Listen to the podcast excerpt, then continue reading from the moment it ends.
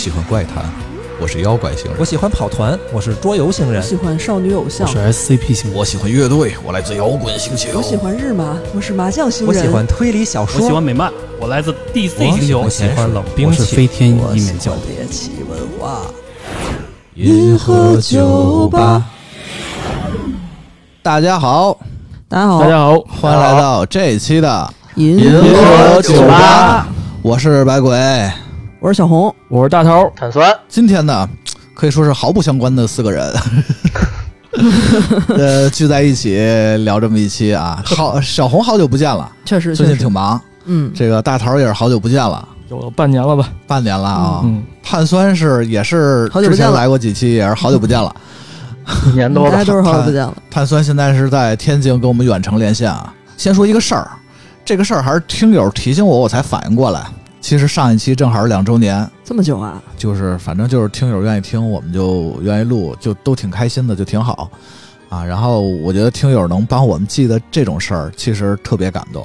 收到听友那个消息吧，就眼泪哗的一下，就从嘴里流出来。就想吃点什么。反正如果真的想庆祝，以后有热闹的主题再说吧，不说那么多虚的吧，咱们就祝大家都开心，我觉得这是最重要的。然后遇到不愉快的呢，就听我们的电台，这个找点乐子，我觉得就够了。我们也没有什么特别远大的目标和理想。然后言归正传啊，咱们就回来，回到今天的正题啊。大头来呢，是因为上一期其实都已经有铺垫了，啊，对什么铺垫？大头还没听上一期啊，你就别听了。什么情况？说了我咱的？身里都是病。对对，咱们上期说到呢，就是大头电子阳痿了。我靠，我怎么不知道呢？就是大头他其实最近很少听了跟我聊这个最近看番动画片啊和这个打游戏的事儿了啊。这个因为大头最近在干哈呢？啊，最近也不是算最近了吧？从去啊年开始入坑了一个新的运动，叫做极限飞盘。极限飞啊，它是个极限运动是吗不是不是不是，它它就是一个普通的一个户外运动，啊，只不过特别火。然后今年春天一下就火起来了。啊啊！哎，那大头你是在火之前还是火之后玩这个飞碟呢？飞盘盘不是飞碟，这个这个盘好像听着比飞碟深一点是吧？盘比碟深，别比弯身，深，完。不是一玩意儿。飞碟那是放心，咱的在天听众都比较。年轻，他们不知道这个梗儿。大头你你具体玩多久了？啊，从去年九月份入的坑，到今年十月份，差不多一年多了吧。那也算是一个资老玩家了，深盘友，一年多资深，这是说明这个运动这运动太新了呀，它确实太新了。确确确实挺新的，但但是其实怎么说呢？据我了解啊，包括我身边还有一些一直搞运动的朋友，嗯他们其实不是最近玩的，就是他们可能玩了好久。这个飞碟其实，啊对不起，飞飞盘啊，飞盘有很多可能值得聊的东西。对，包括我们今天聊这期吧，我觉得它的热度其实也有点过了哈。为什么有点过了？我觉得跟天气有关哦，系吧，是吗？因为天气冷了，所以它这个热度就过了，因为大家都就是改室内活动了。啊啊，那它火的时候也是正好是真正开始火的，呃，就是在今年春天吧，一下啊特别出圈儿，然后各个网络平台都开始转发有关这个飞盘的各种活动消息什么的。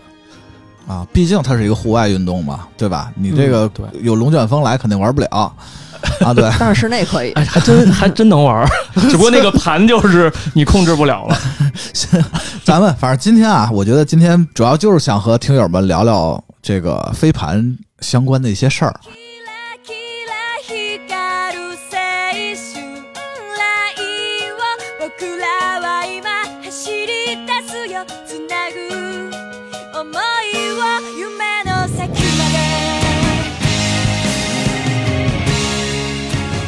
聊这个飞盘这个运动之前啊，我觉得可以先聊聊咱们是怎么了解这个运动的。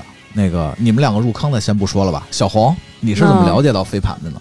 就是我在某有颜色的书上，他哼不能是小黄书我不知道，我可没说，就是看到一些个人发的那种帖子嘛，然后嗯首图都是会比较青春靓丽的那种，啊啊啊！然后就看着特别有青春有活力，然后点进去就是发现他们在玩这种极限运动，你就被深深的吸引了就是我觉得看着挺热闹的，啊！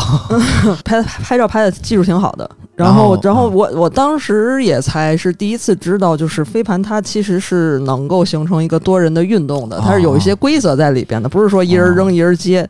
就是在大桃玩的这个飞盘，我觉得火之前啊，在我小时候，我就见过飞盘也是这么好多人一块儿追着玩吗？啊，不是，小时候好像是跟狗一块玩的吧？那对啊，那就是一人扔一人接嘛。那个就是我觉得小时候那好像比你现在玩的这个软，反正他会和狗一块玩，但是也有两为了，狗牙不被磕掉了，然后也有那种就是两个人一块扔的那种，然后也有那种 你老能见着小时候公园里老大爷在那扔着玩，或者俩老大爷扔着玩，一个人扔着玩，这是一个老年运。动是吗？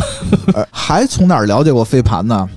就是那个美国队长那扔的是盾吧？啊，这 你要说那是飞盘也行，真结实，这他那个能一个人玩儿，他对，拿盾扔飞盘扔人。家是娱乐，他这要命，他这个那那咱说回正经的，碳酸你是怎么入坑的呀？其实这件事儿跟我之前在咱们电台的这个人设非常不符。上一啊期电子阳痿这个对，聊这个动漫游戏这不喊我，这期聊运动把我喊来，就是其实挺怪的，但是我也是没办法，因为我入坑飞啊盘是因为确实玩了啊对，但是我这个玩不是我主动的，是工作原因。啊我就是负啊责刚才小红说的那种啊，去给这些靓丽的小姐姐拍照啊，组织他们玩那个的那个人。哦，但是这也是 这里有你事儿对，这不是我非要干的 我，但是看的都是工作，那咱就得去。然后我第一次去的时候呢，嗯，看见这个教练在那儿跟他们说说这个飞盘怎么玩怎么玩，然后说完以后转头跟我说说，咱今天女生多男生少，差一个男生，啊。你就也下场吧，跟我们一块玩，特简单，一下就学会了。我一看那就玩呗。但是但是呢，我玩的就没有大桃玩的那么专业，因为我啊。带带他们这些人啊去参加这种活动，他都是体验课。我每次去都是体验课，哦嗯每次去都是体验课，我就一直在上体验课，所以就是玩的比较浅。但是我对玩飞盘的这些人啊什么的比较了解。啊，不太对，听着就就仿佛反正那个游戏不停的咱们在玩那个试玩试玩版对，大头呢啊啊。我这个入坑飞盘其实也挺不一样的，就不是啊这种跟他们一样，好多是是看了这种社交小颜色书，然后就是 呃入的坑儿。我啊是之前关注了一个这个印度的一个哲学学者等会儿等会儿啊，是个哲学学者，不是飞盘学者是吧？不是他其实？之所以关注他，是因为他对，平时印度的印度不是飞饼吗？抛饼是吗？是可能那飞盘是从抛饼学过来的。那个越来越小是吗？呃，就是这个人吧，他是一个就是等于说开悟的一个有点像先知是一样的一个人嚯，他就会老是去解读一些这种比较深刻的人生哲理。然后之所以关注他，是因为我可能之前有一些没解决的问题。这，然后我看你怎么能拐到飞盘上 对，然后呢，他这个公号以前发的都是比较高深的内容嘛，突然有一天他发了一个就是这个呃他玩飞盘的一个视频，啊然后他这个特别有意思一点就是他那个飞盘，呃，上下飞的特别呃弧线特别的诡异，而且他在那个整个的一个场景，就是旁边有一个湿婆的雕塑，然后他跟 他戴了一个墨镜，然后留了一个特别。长的一个白胡子，完了以后非常有范儿啊对，非常有范儿，然后感觉就非常酷，然后我就觉得哇塞，这太炫酷了，我一定得学一个这个，看他是怎么扔的。难道难道不是因为他是在湿婆旁边玩，所以显得比较酷吗？那他自己扔出去，不他得自己捡回来吗？呃，这个不是，他其实是呃，有好多那个、呃印度的僧侣在旁边，就是他扔出去以后，那个僧侣哦接到盘再扔回给他。对，完了以后嗯就是想，就是北京有没有？有没有这种玩飞盘的组织，或者说啊。教怎么玩飞盘的这种地儿？对，完了以后我就去小颜色书上搜了一下，嗨。然后就发现，呃，在东三环有一个专门教飞盘的一个、啊呃一个组织，然后我就去打卡了一下，然后加了教练的微信，他就说以后有体验课，然后可以过来体验，啊！然后就从此以后入坑了。但是你不是一直上体验课是吧？呃，那肯定不是，对，因为入坑以后就开始真正的啊一点一点的感兴趣，然后进阶，然后再经历了形形色色的事儿，遇到了形形色色的人是吧？对对对啊，这个可以咱们细说啊。飞盘其实是一从小时候挺早就有的一个东西，然后好像是他最近吧，可能因为社交平台然后爆火了。其实，在这之间吧，也有很多人一直在玩儿。那所以，这个大桃儿就是它的起源真正到底是什么呢？啊，这个飞盘其实最早这个运动，呃，是在美国开始的。啊，美国发明的，第一个飞盘那还是美国队长啊 啊。不知道跟他有没有关系。啊啊。那个最早的一个飞盘制作是在上世纪四十年代，一个美国人发明的，嗯，然后发明完了以后量产，量产以后就开始成为一个流行的一个一个运动，但是当时还没有竞技飞盘，呃，啊就是这个极限飞盘，就是我们现在玩的这个。嗯。然后一直到那个上世纪的六十年代的时候，在大学里面，然后开始呃逐渐兴起了这个极限分啊盘，因为呃他们看就是一个人看那个学生老在来回传盘，然后他就想能不能像足球、篮球或者像网球一样做一个这种竞技运动的一个飞盘它一定的规。则，啊对对对，然后从此就诞生了这个极限飞盘这项运动，然后哦也不断改规则，然后最终形成了一个比较完善的一个团队运动。嗯，它既然这么久了，然后最近才火起来啊！我觉得就就两位玩过飞盘的碳酸和大桃，你们觉得它最近是为啥而火起来的呢？啊，我觉得飞盘火起来肯定是有它必然的原因的，因为那个啊说的是这样呃，这两年疫情比较严重，啊所以很多室内的活动都不太方便，因为避免聚集，所以啊很多的健身房都关闭了。确实确实，那通过什么去弥补这个大家去去不了待着呀，对，大家有这种 运动的需求啊。啊啊对，所以各种各样的户外运动一下就火起来了，比如说啊像什么骑行啊，啊！然后还有什么橄榄球啊，然后棒球啊棒球，啊，对，飞盘，对，飞盘也就是其中一个也火起来了哈。而且而且据我所知，就我的好多朋友吧，就这这些其实也不冲突，好多好像我感觉，尤其是骑行啊、露营啊，他们经常会包里带个盘，随时就骑着骑着车骑到哪儿露营。边飞是吗？哦不是不是一边骑一边露，就是骑到哪儿，然后哎露营，然后露营就玩飞盘，然后再回家，这这一套流程感觉挺有意思的啊。对，那还有什么的吗？还还有什么原因吗？我觉得其实比较重要的一个原因是它的社交属性。你看刚才我啊说啊是因为工作去去接触到这个东西，啊 我的工作接触这个东西的时间点，基本上就是这个东西在社交媒体上它嗯火起来的那个时间点，因为需求量特别大。然后咱们啊常见的那些照片儿呀也好，或者什么也好，它最主要的一点是，你可以分享出来我的这个好看的图片儿也好，或者什么也好。二一点呢，是。是因为这个运动它不像传统的一些运动，你说咱们几个男生一块儿打篮球，几个女生一块儿打个羽毛球，它都是同性之间一块儿竞技的一个运动。但是飞盘呢，因为它没有过多的身体接触，所以它可以男生跟女生一块儿玩然后呢，在它的这个运动间歇的那个休息时间呢，大家又可以聊聊天啊什么的，所以它的这个社交属性是非常重的。确实，嗯，对，这样呢，它就你看咱们往常的一些呃传统的线下能让男女互相社交的场合其实不多，因为对，可能大家玩不到一块儿去。了吧？对 剧本杀什么的也是因为这个啊。对，然后呢，这项呢，它是一个运动，它不像传统，你刚才提剧本杀也好，或者以前嗯，的那些户内、呃室内的运动的话，它没有那么强的运动属性。那个宅男什么宅女，他可能就去剧本杀那条线了。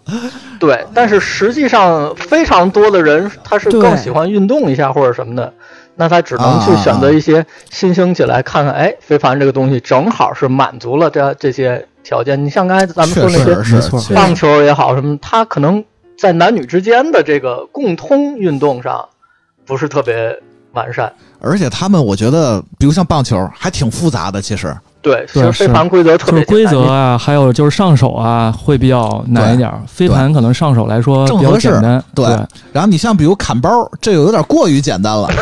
主要有点脏那个，因为你说姑娘打扮的漂漂亮亮去的，这弄一身土，你往人身上 弄了一身泥，对，行，反正总之啊，总之，我觉得就是这个飞盘这个运动吧，其实已经火了一阵儿了。对，而且是相当火，相当出圈儿，我觉得。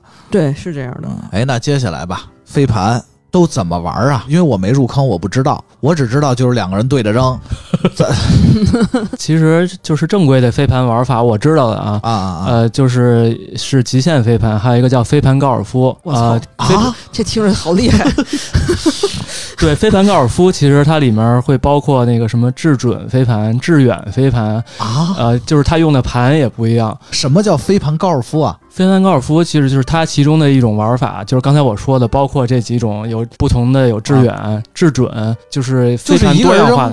比谁扔的准，就是它有一个目标，对对或者是比谁扔的远。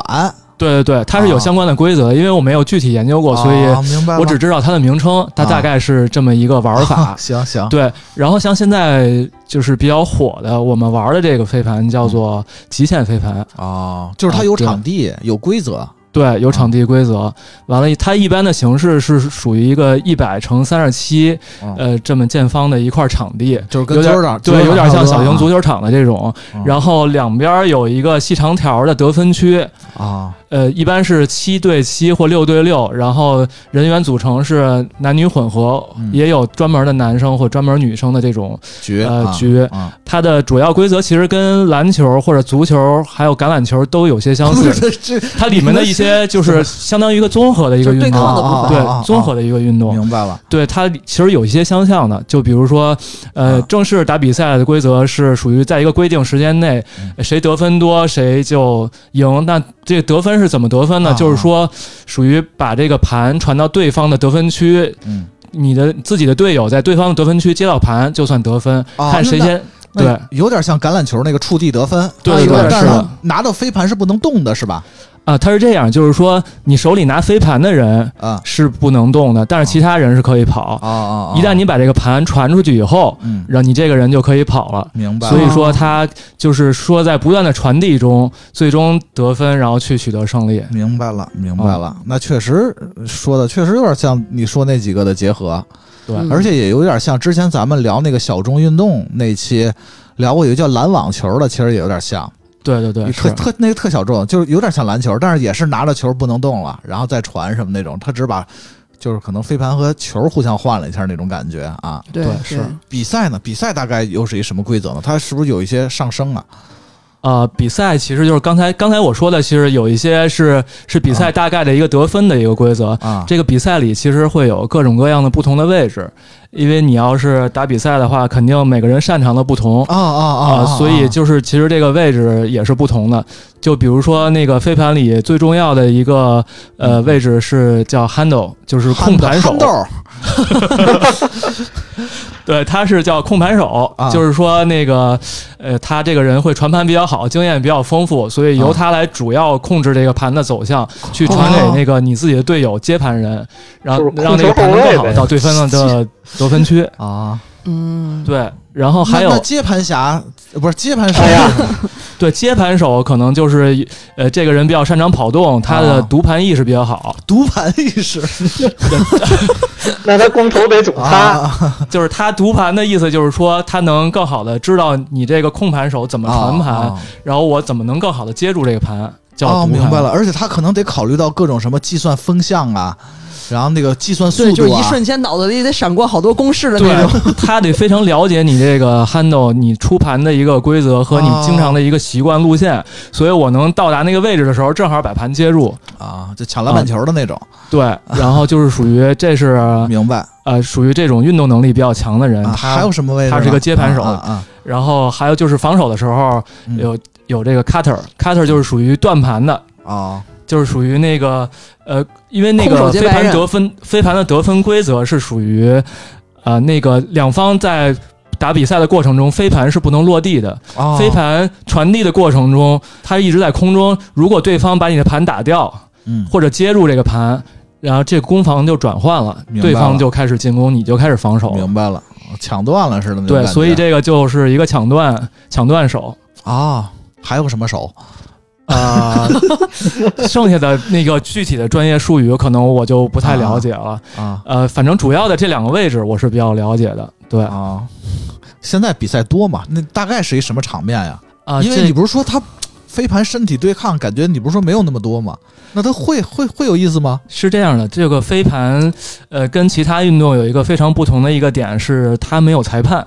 啊对，像其他的一些竞技体育运动，它都有裁判嘛。啊因为飞盘它没有裁判，就所以注定了它这个每一次起争执的时候，呃，大家可以去商量讨论。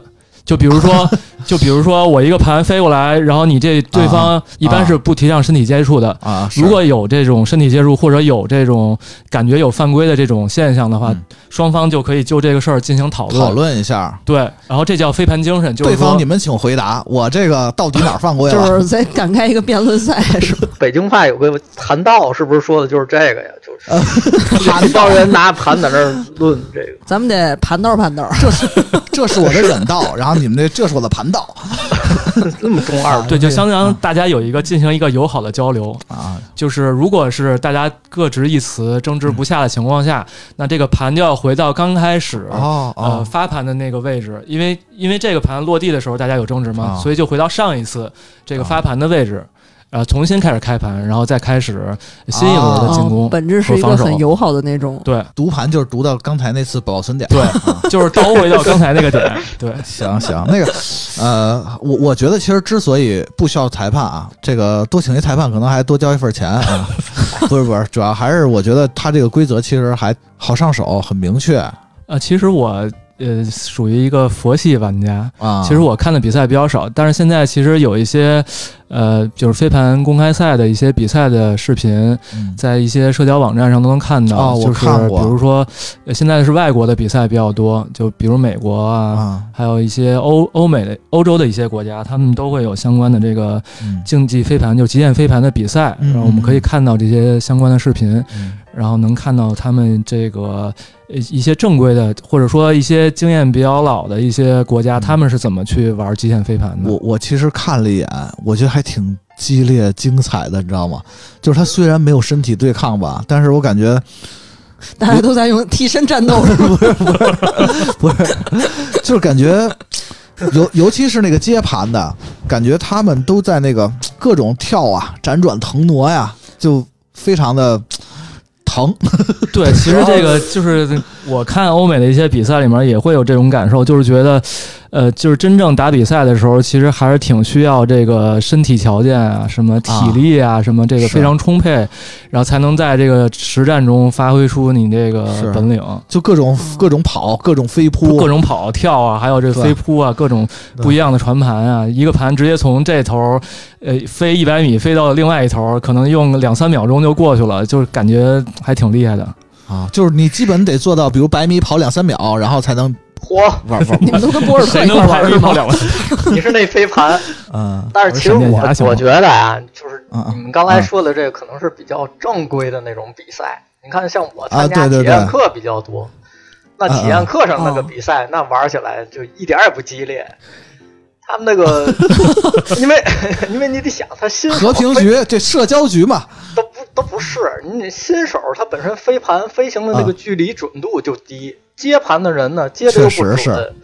于是这两个问题结合在一块儿呢，他就产生了一种两个人离特近就开始往对方怀里扔这个盘，哦，玩着玩着就跟人力传递物资嘛，就一帮人就就快从手里递到手里那种，你知道吗？虽然这不哦规则上不允许，但是他就已经快玩成那样了。然后一帮人在那旁边围着一围一群人看两个人在那儿传这盘，就是这特现场特别混乱。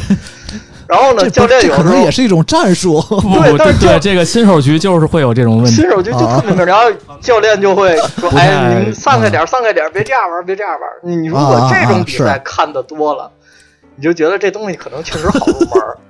你要是总看那特激烈啊啊啊，那都满天飞的那个比赛，那这这东西不好入对。，大头来了，刚刚才给我看了一个那个外国是一什么比赛啊？世界比赛，什么美国对什么澳大利亚的什么集锦，我看完了，我觉得我玩不了这运动，太真够激烈了疼的。对，就各种就各种往地上扑对你这必须对骨质有要求，疏松一点就完了。而且我看他们那个护具也没有那么，也不像橄榄球似的，对他没就就感觉还是挺疼的，完全没有感觉对特搓，对因为必须得穿一好的瑜伽裤。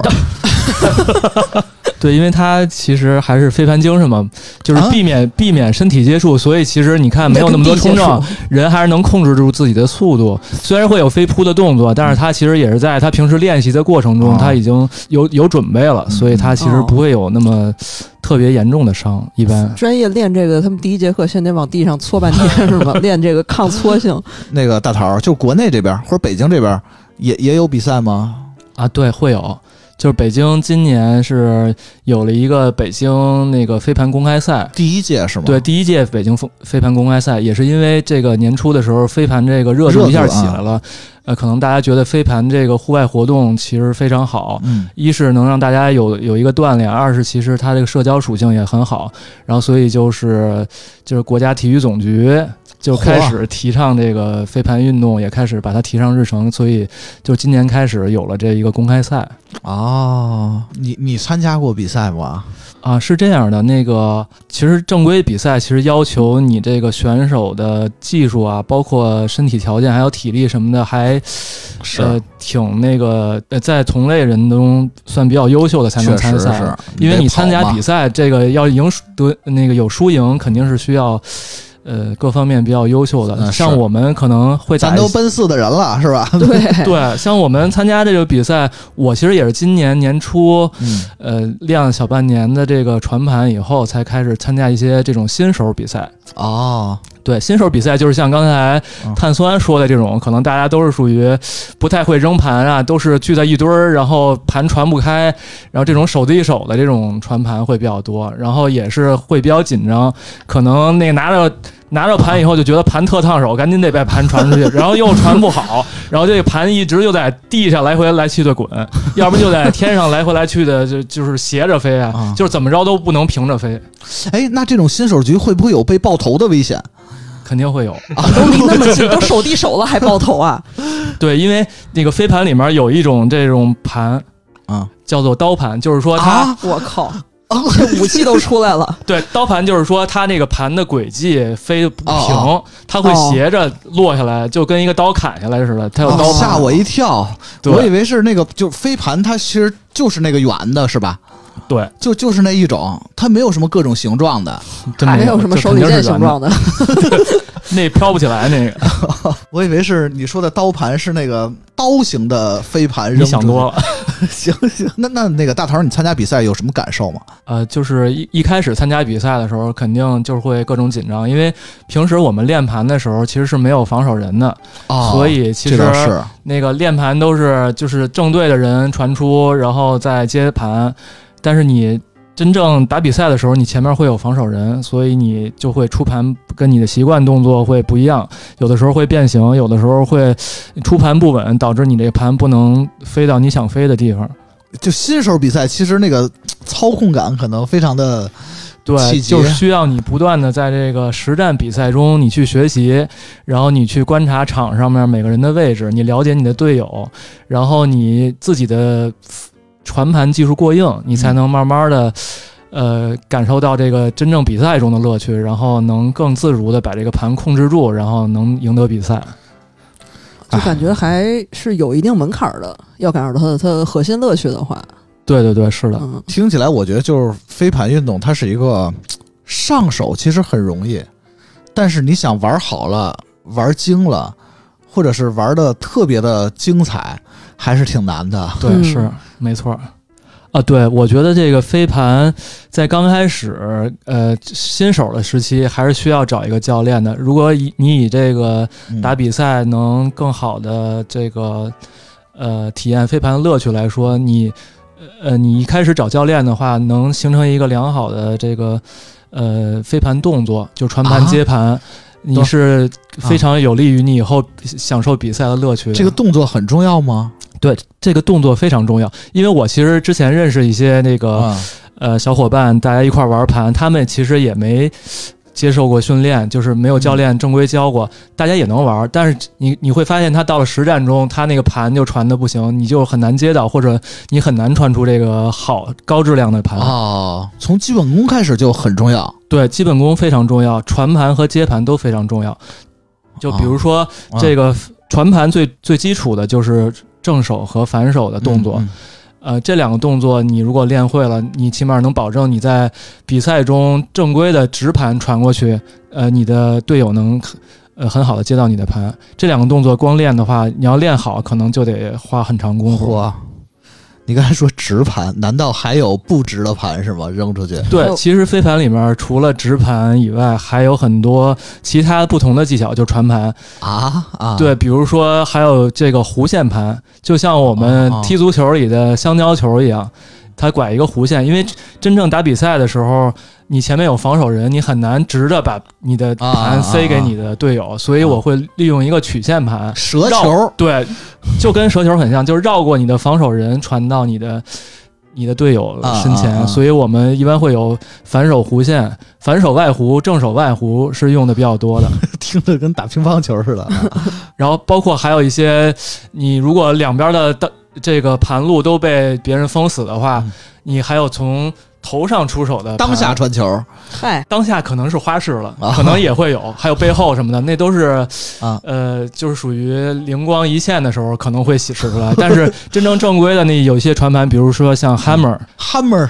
Hammer 就是叫长个锤子。对大家就是字面理解是锤子，但是它呃真正传出来的盘是叫颠倒盘，因为我们普通传盘的时候嗯，都是那个中空的那个盘盘面朝朝下。啊，然后对颠倒盘是中空的朝上，然后你从你的头上出手摆盘以一个弧线传过传到你的队友手里。哇，对，就是 hammer 是一种，还有那个这也是叫啥啊？也是一种那个弧线传盘。哦，对，这个还有很多花式的传盘技巧，比如说像空气盘，叫 air 又是 bounce 啥。？这对，又是啥？空气盘就是说那个你传盘的路线，就比如说我们正常盘是一个直线给过去，啊，那个空气盘会你走一个上下的曲线。这就是那印度老大爷那个，对对对，是。对，就是其实他在实战中并没有那么那么有用，但是他会传起来非常酷。对，还有一些其他的一些各种各样的技巧，比如说用那个大拇指从正面传球，叫 chicken wing，就是鸡翅膀。我靠，不是你们这术语还挺逗的，我发现对，就是各种各样的传盘，就是其实。呃，真正你要在比赛中练好了以后，其实什么样的盘，嗯，嗯，都能传到队队友的手里才是最好的盘，包括高出手、低出手，呃，不同的角度的弧线盘。就是要练的东西其实还挺多的。对，是的，哎，你你刚才说那个就是什么特别酷，比如像什么空气盘这种，虽然不实用，啊、但是很酷。我觉得这点其实挺有意思的，就很重要。因为之前碳酸说说了，就是好多是社交局嘛。你要是社交局来这么一手，我靠，那太帅了！你就是全场最靓的仔。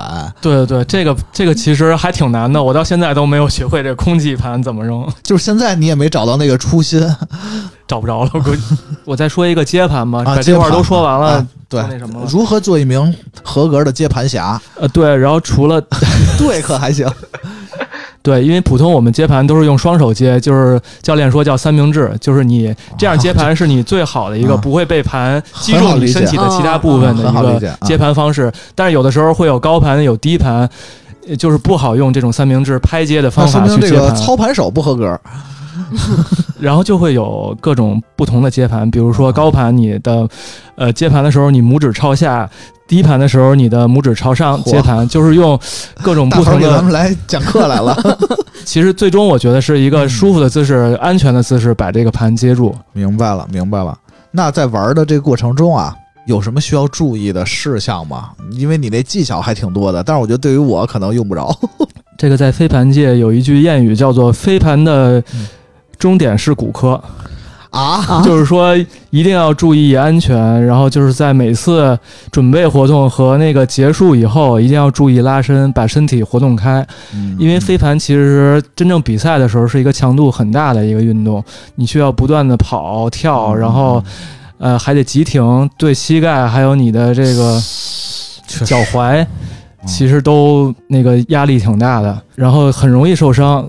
所以，其实在这个每次的飞盘运动中，一定要注意这个安全，嗯可以佩戴一些这个手套，嗯防止戳伤，然后佩戴这个护腕、嗯，护肘、护膝，尽对尽量避免这个造成这种运动损伤，因为啊如果这个损伤以后，你呃不仅不能玩飞盘了，而且对你的正常的工作生活也会造成影响。行，给我劝退了。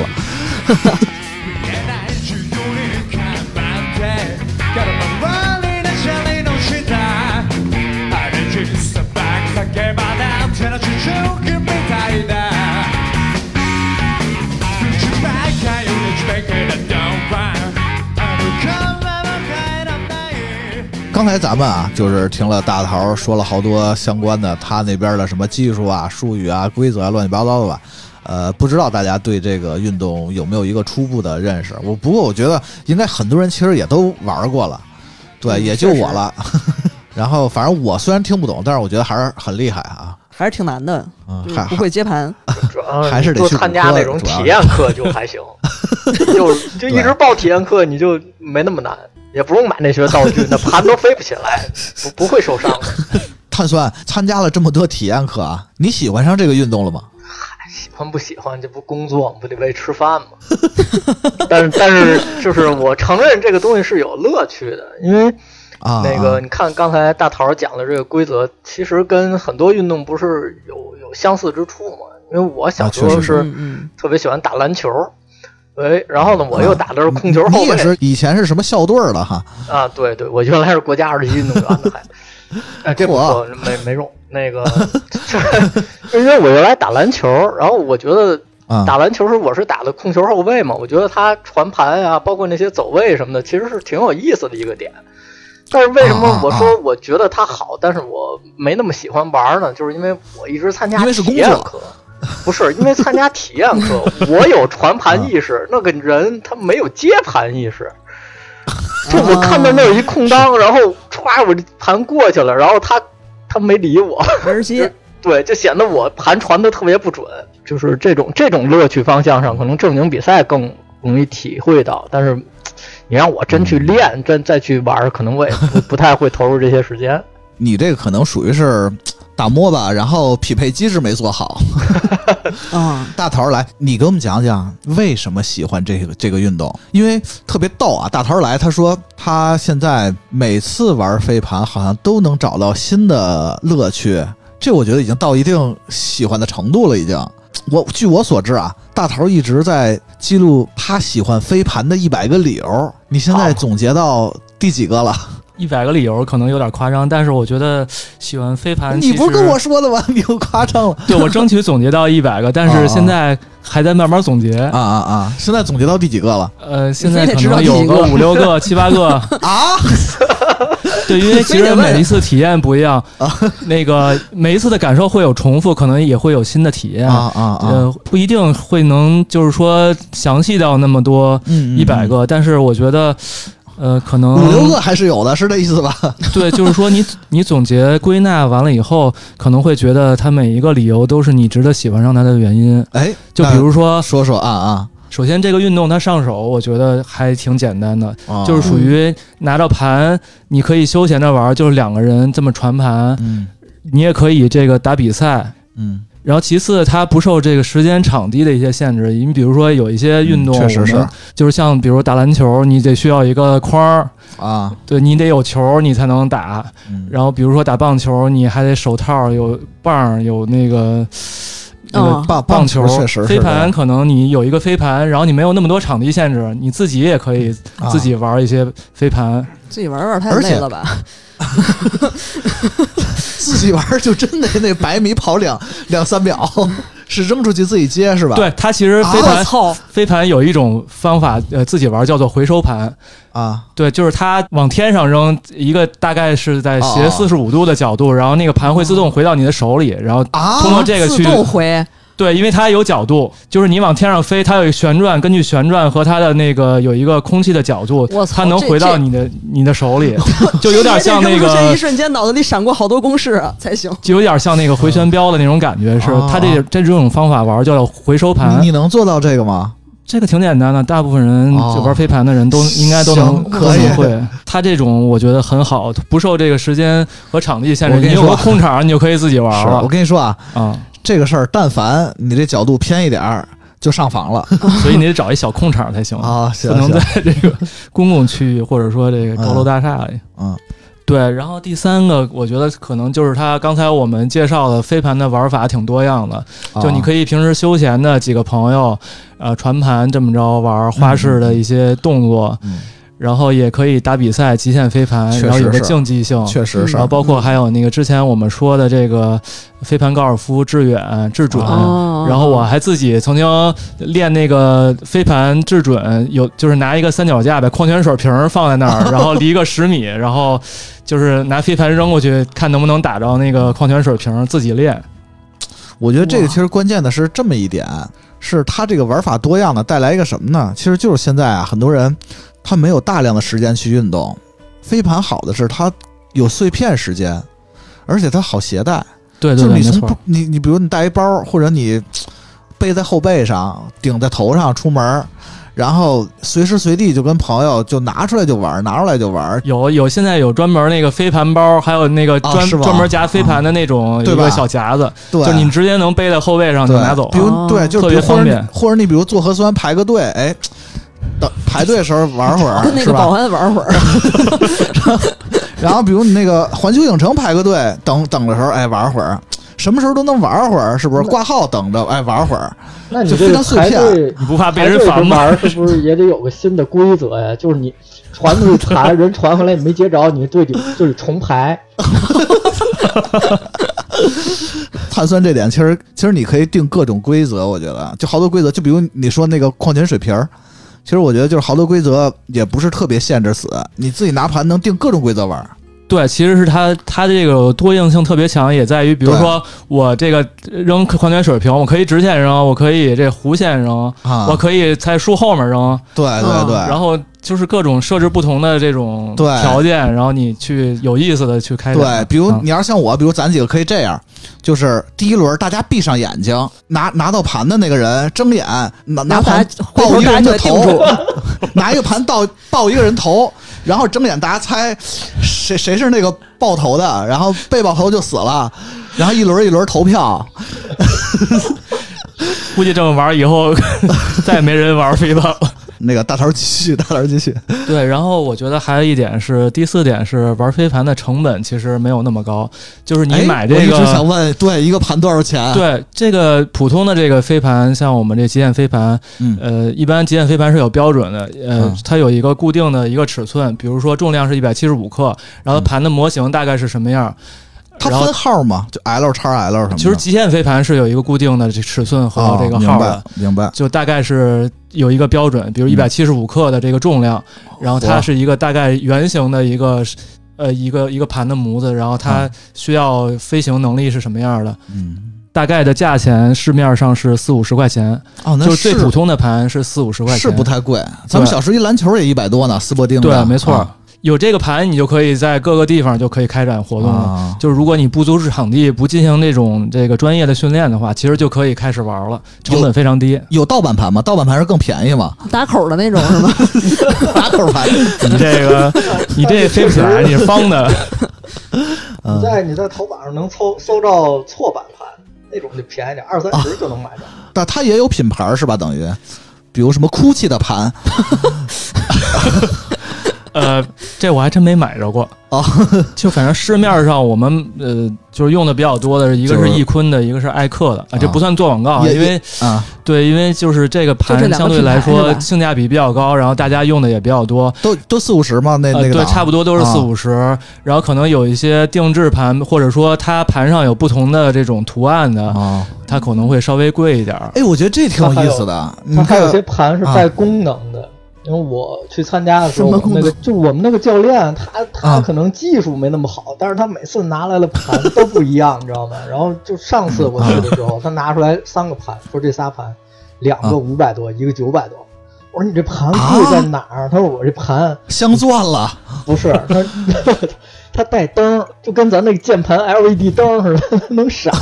对，我知道那个，我说你这那个就可以夜里玩用的吗？他说不是，他说晚上玩这样能看见。我说那不能加个 LED 灯就贵那么多吧？他说还有什么 对呀，计时的功能呀什么？因为它比赛规则里有有一些需要用到哦时间的，哦，它它它有这些功能。飞盘有灯，飞盘亮，你看不见人呀。你除非一堆秃子玩儿秃子玩儿也也照不着。啊，或者是比如穿着灯，对，身上那穿着你这成本是不是高点儿？你这玩个飞盘，这这就成本上去了。这样你在玩的时候接盘那个就叫接盘侠，然后还有绿灯侠，就身上都穿着绿灯。那绿灯，我我跟你说，这个美队和绿灯侠还不是一家公司的。都打这儿来的。其实我觉得也可以，比如说飞盘上带什么摄像头啊，更好的那你记录啊。那你晕吗？这盘飞出去不是？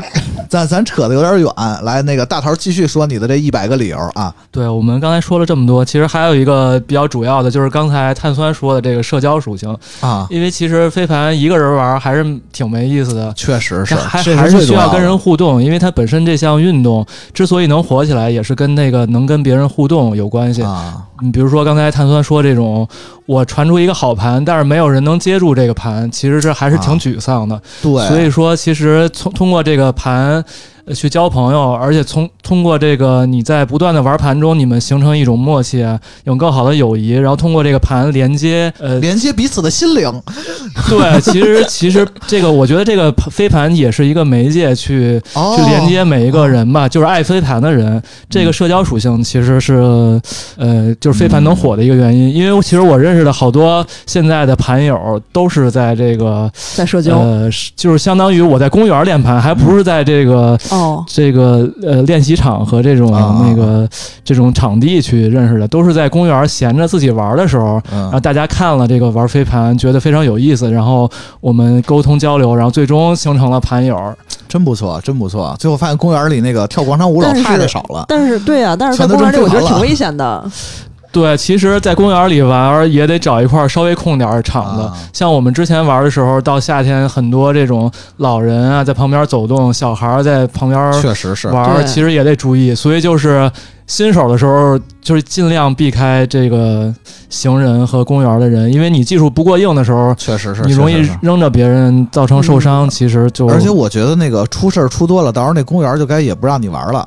对，对，这挺重要的，挺。重要的对，比如说你你要是老在故宫玩，你慢慢的，你比如把人建筑都毁了，扔你的玩的是铁盘是吧？能把故宫毁了 继续啊！最后一个原因，啊我觉得就是跟我本人有关系，因为我自己可能比较喜欢飞行道具的这种跟它有关的这种运动。玩街霸得使白人红人的那种差不多这意思。你看之前就是打篮球，啊包括一些其他的一些运动，比如哦乒乓球，都是这个就比较喜欢这种飞行的感觉吧。就是一是就比较喜欢这种跑动起来，呃，比如说跳起来，嗯或者在空中这种。啊，明白了，呃，空中这种跟盘一起飞行，或者说那种那种奔跑青春的感觉吧。飞盘各种各样的轨迹在空中飞行，然后你能跟它一起去，呃，就是追一起去飞，就是跟他一起追逐 追逐飞盘，然后最终能，呃，能控制他，然后能能呃跟他一起互动。合为一体，人盘合一。对，其实有这种感觉，就是相当于你啊如果真的玩的好的话，就是你跟你的队友其实就是一个人盘合一的，就是有点像那个网球王子里的同步。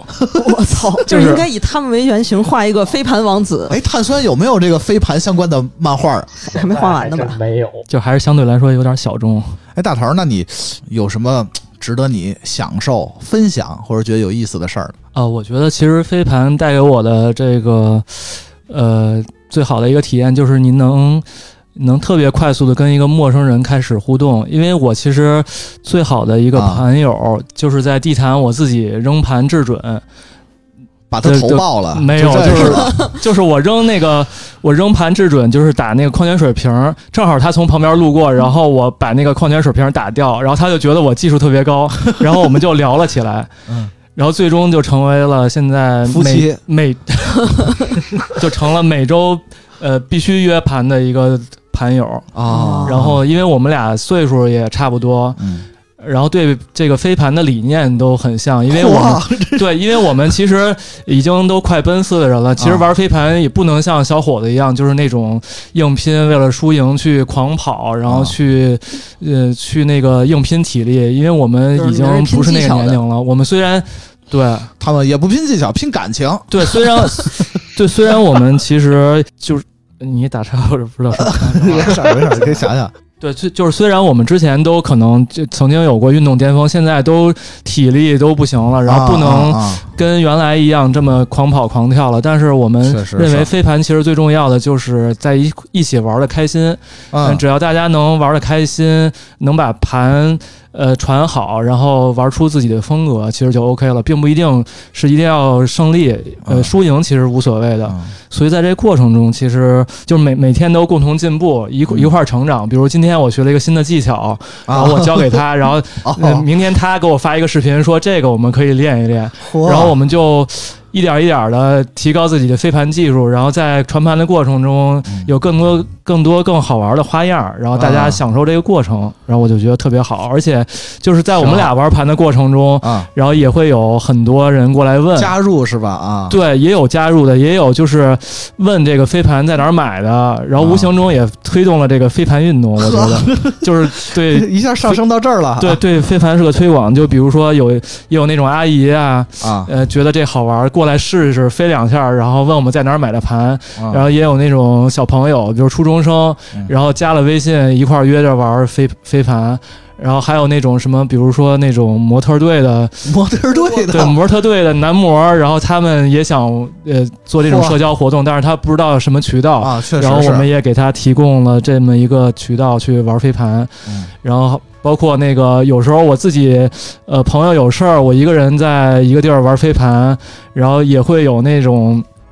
呃，喜欢运动的老大爷过来，大家一块儿扔一扔盘，就是我觉得飞盘这个运动很包容，它能把不同啊各种各样的啊人啊给连接在一起，是然后都能通过这运动获得乐趣。这可能是我玩飞盘的一个一个也比较主要的原因。对我感觉就是你们那个娱乐局，感觉就不管是就是小孩儿，还是什么年轻人，还是年纪大年老的人，不管是男的还是女的，不管是黑人还是白人，我感觉都可以 参参与进去。对，是这样。其实那个就像飞盘是从美国兴起的嘛，其实我们那个好多的那个盘友里面也有外国人，大家也会交流这不同文化之间的差异。啊啊啊啊包括这个，你刚才说到这个年龄的盘友，其实我最早的盘友就是我老爹。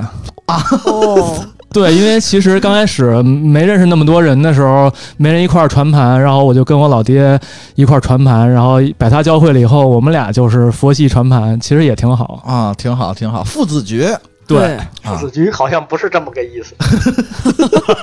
啊，我也再插两个吧，就是因为我哎参加的都是那种比较不那么正规的，不是那种说大家一定要比赛啊争胜负。对，这他玩的哎，对，他玩的可能比较随意随性，然后啊呢，规则上也是 比较的没那么正规的那种规则，所以就我参加过什么呢？比如就是皮卡局是吧？对他等会儿不是什么叫皮卡局？是开着车玩吗？不对，那个皮卡局是音译，就是它叫 pick up，就是说哦捡起来就玩，大家都是新手，哦都是陌生人，大家直接组个局就开始玩皮卡局明。白了明白了捡捡捡球太多了。行行行，我我来来，碳酸继续啊我去参加的有一个叫桨板飞盘，啊！就是它在水它在水上，然后一边儿有的人是划那个不，能用巨贵的飞盘吧？对，有的是就是划那种桨板儿嘛，在水上，嗯嗯嗯，他一边划那个桨板儿一边玩飞盘，反正这也太难了吧！这是不是挺飞盘的？个对呀、这挺飞盘的呀。倒不费盘，我觉得挺费人的，因为我去那天 他们家一块儿玩了两个半小时，我就可能一共看见两次成功接着盘的，大多数人就接着盘或者没接着盘就都栽水里了，然后就慢慢 对再爬上来，然后爬板儿又爬不上去，就一一直在那儿翻跟头在水里。不知道的以为是练跳水呢。对，就就这帮人在那儿，感觉就其实也不是为了玩飞盘，也不是为了，就是为了热闹，就没有人能接得住那个盘，是吧 喊的都声声嘶力竭，因为在水上嘛，那我觉得你们不用飞盘也行，拿个球什么也能玩啊。对，确实感觉就是这样。但是但是确实挺有挺有意思啊！还玩过一个，那天我们就玩了一个躲避盘，就跟玩砍沙包似的，就是一边一个哎，不错，就是一边一个男生在那中间拽，然后女生在中间，要不就是躲，要不就是抢断，就就玩成这样了。但是其实也也挺有意思。对，其实也挺有意思的。游戏了。因为我觉虽然可以得它，换成包，我觉得它有意思的点就是在于规则其实没有那么死，它就是一个媒介，嗯，大家就是哎，嗯一块儿热闹一块儿玩儿，所以其实还挺好玩的。我我觉得这么看，飞盘其实也也是一个非常街头、非常 freestyle 的运动啊。是真的吗？没错，就是我之前看过一个视频，就是大家在这个呃啊室内室外这么穿梭着，就是传盘玩，就有点像啊跑酷似的那种飞盘，就是录成那个视频，其实也很有意思。这种在各各种不同的场景下传盘的这种感觉，其实特别好，就会感觉这个飞盘无处不在，啊，在你生活中还呃各个时刻都可能会出现。就是有一种热爱热爱东西会时时刻伴着你的这种就，有一种大嗯。空翼的感觉，足球是我的头摩他机那种感觉。啊，对对对，是这样的。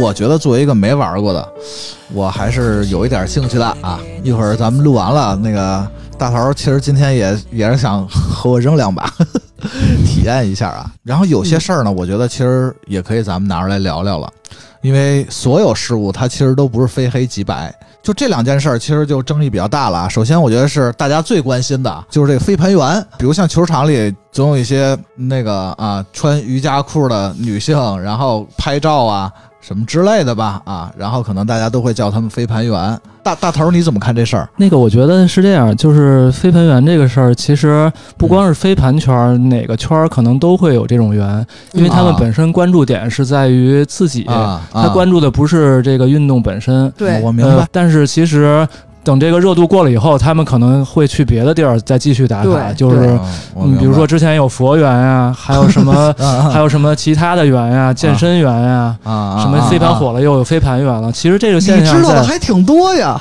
对，在各个圈儿里肯定都会有这种这种的，因为他们可能就是就是通过这个去博取关注嘛，嗯嗯，嗯，哪儿都会有这种现象。所以很正常是吧？对，也不一是很用太对这个东西啊很正常，不用特别关注，因为真正喜欢飞盘的人，他肯定会关注飞盘本身的这个圆的这个现象。其实真正关注飞盘的人，我觉得可能不是啊特别在乎它。对而且我觉得飞盘员也不一定是坏事儿，因为他在从这个其他角度来说，他也是为飞盘做了推广，因为大家可能也是通过飞盘员这个事儿去认识了飞盘，哎，从而没准哎儿可能真正接触到飞飞盘，了解这个运动，喜欢上飞盘，或者说就是这些这些飞盘员，可能他本身，呃，也是年轻的小姐姐们穿的很好看，去打卡拍照。嗯其实也也很美嗯，大家也可以就是就相当于也是飞盘圈中一个亮丽的风景线吧。是，我觉得他也没影响到别人，对？只要它不影响到别人，这个或者说飞盘运动本身，我们可以很包容的去看待这件事情。啊啊啊！对，它只是一个现象，所以说，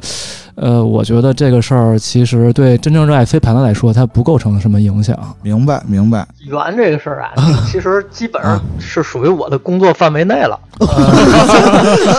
因为我我现在主要做你专聊一期这个吧。嗯，嗯这件事儿我觉得其实是这样的，就是首先它，你说飞盘员有没有，一定是有的，但是其实并没有那么多，因为你看，啊，我也觉得是像你。看像大桃他们参加那种，就是专业一点儿局，或者说是呃打比赛什么那种，肯定这种所谓的飞盘员几乎就没有。那他出现在什么场合？理论上就应该出现在我参加的那种场合，他才是飞盘员主力的场合。哦是的，但是是你带过去的，不是不是，但是实际上我参加了十场，加一块儿可能见到的就是网络上所谓的那种飞盘员，或者咱们网上疯传的那种，哎呦，我带了好多化妆品，带了好多摄像设备，在那旁边专门啊只拍不玩的那种，我几乎没见到过。那化妆品那个不是不是也辟谣说是那个就是活厂家活动嘛，是吧？对对，它它都是一些嗯额外的，有有有其他，比如俱乐部那边专门我要拍个这种宣传片儿，一定要给演员拍好看点儿，他才在场外化妆。嗯所以其实飞行员在场上你不会见到这么多。二一个呢，就是我觉得、刚才白鬼说说，哎，现在都穿着瑜伽裤啊，什么的打扮的漂漂亮亮的，嗯嗯嗯。我觉得这个其实是，这几年这个女性穿衣自由的一种体现。哎，这咱们这个角度有点意思啊啊你！说四五年前，你们爱运动也好，嗯爱健身也好，你到健身房，你看到的都是她穿着便服来，然后换上瑜伽服锻炼，然后可能锻炼完之后再换回便服再走。但是现在你能经常在马路上、商场，你在任何的场景下都能看到穿着瑜伽服的女性。我觉得这是一个他们觉得这个东西是好看、是美的，是一个他们自由的选择，跟圆不圆其实没有什么关系，因为他穿着非常舒服，他也穿着也挺好看的。而且大头好像说这个瑜伽裤确实很适合运动。对，建议的时候，就是教练建议的时候，就是说，呃，可要穿一些贴身的一些衣服，在真正比赛的时候，它会更贴身，那个不影响你的运动。对，大头衣柜里都有好多瑜伽裤。我真没有，啊，而且实际上，你说像像刚才大桃说的，它是帮助你这个运动去拓宽了你的那个群众的认知度。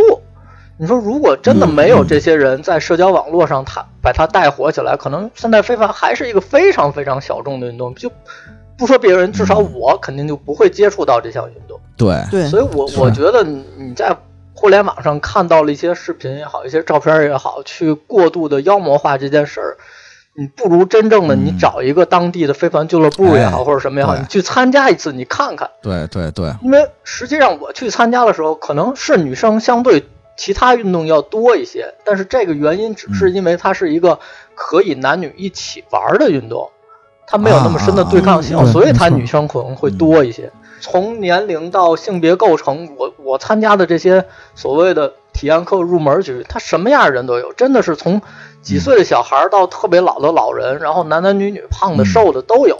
公园啊，或者那种迷你的足球场，嗯我就好几次有那种在那儿玩的时候，突然间有一个可能四十多、五十多的一个家长带着一个他的孩子过来，说：“哎，我们也想玩一下这个，我们也想玩一下这个，这个怎么玩？能不能教教我们？是是怎么收费或者什么？”但是而且也有那种可能就是，哎，我之前在这个小某书上看到过，我也不知道该怎么参加，我正好今天看见了，我能不能来嗯体验体验？我能不能来来拍拍视频、拍拍照片？这种人也是有的，他可能并不是对这个是这个运动本身感兴趣，或者他本身没那么了解，但是他嗯在帮你推广这件事儿，其实对你是有好处的。嗯嗯，不要说，而且这个感觉我觉得特别好，就是就是大家都已经在冰冷的社会，就谁也不理谁，平时就就有一些东西能让大家平时能说上搭上几句话，友好一些，挺有个好的。话题，对嗯他他他所谓的重社交属性，其实也是在这儿。那可能有的人来，嗯我的目的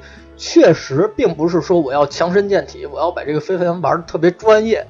那很多人可能确实是确实就嗯我就是想来，轻轻松松的活动一下，家都不一样因。为他嗯，在比赛也好，或者说运动的间歇可以聊聊天儿，这个其实是他的非常好，非常好。更重要的，我觉得是好多自媒体，他们其实在蹭这个热度，对，导致这个事儿其实越来越发酵啊。对对，更多的就是把注意力关注在飞盘运动本身，我觉得这个是最重要的。对，对体就验那些体验体验，看一看，上上体验课。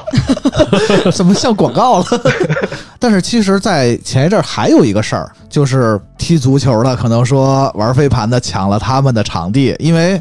刚才大头说了嘛，飞盘是这个在飞机场，不是说错了，在飞机场 在足球场也挺高级，也在足球场玩儿，所以这个事儿这个事儿，我觉得也是一样的道理吧，因为那一样的个道理。就是其实那个占足球场这个这个说法本身就存在问题，因为我觉得我觉得是这样，因为那个现在的正规场地其实呃都是要租的，就是现在我们甭管是在北京的东边还是北边的一些经常的一些场地，像什么东风啊。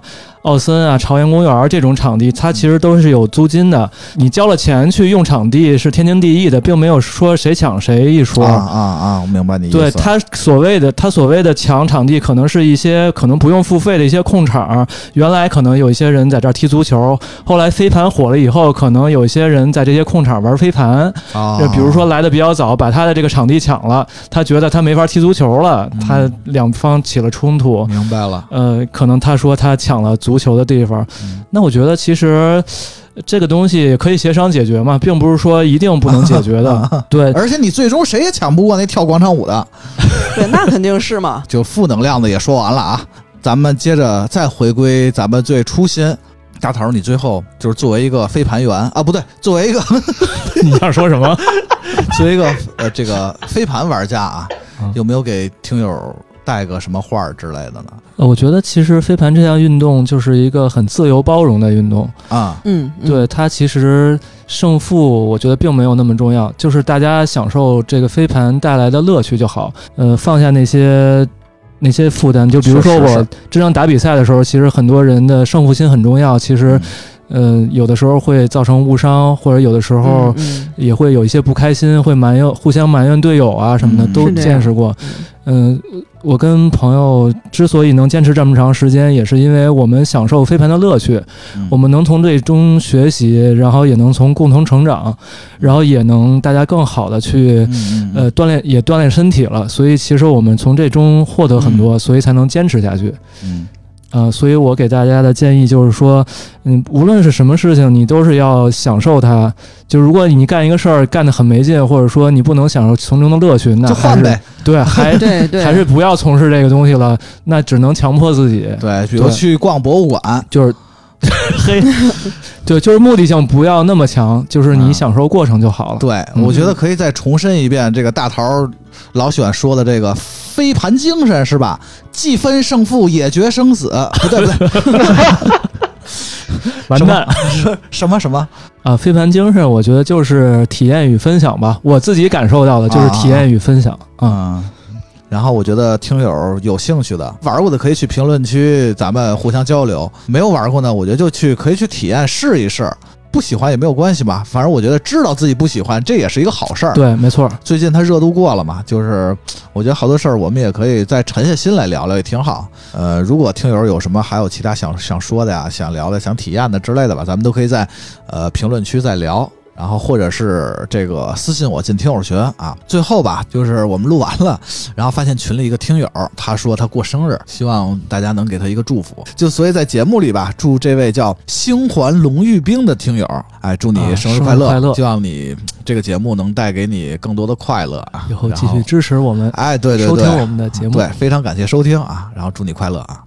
就就到这儿吧啊，感嗯感谢二位啊，也感谢听友们的这个什么点赞呀、评论呀什么之类的啊，感谢大家收听这一期的银银河酒吧，拜拜。拜拜，再拜见。拜。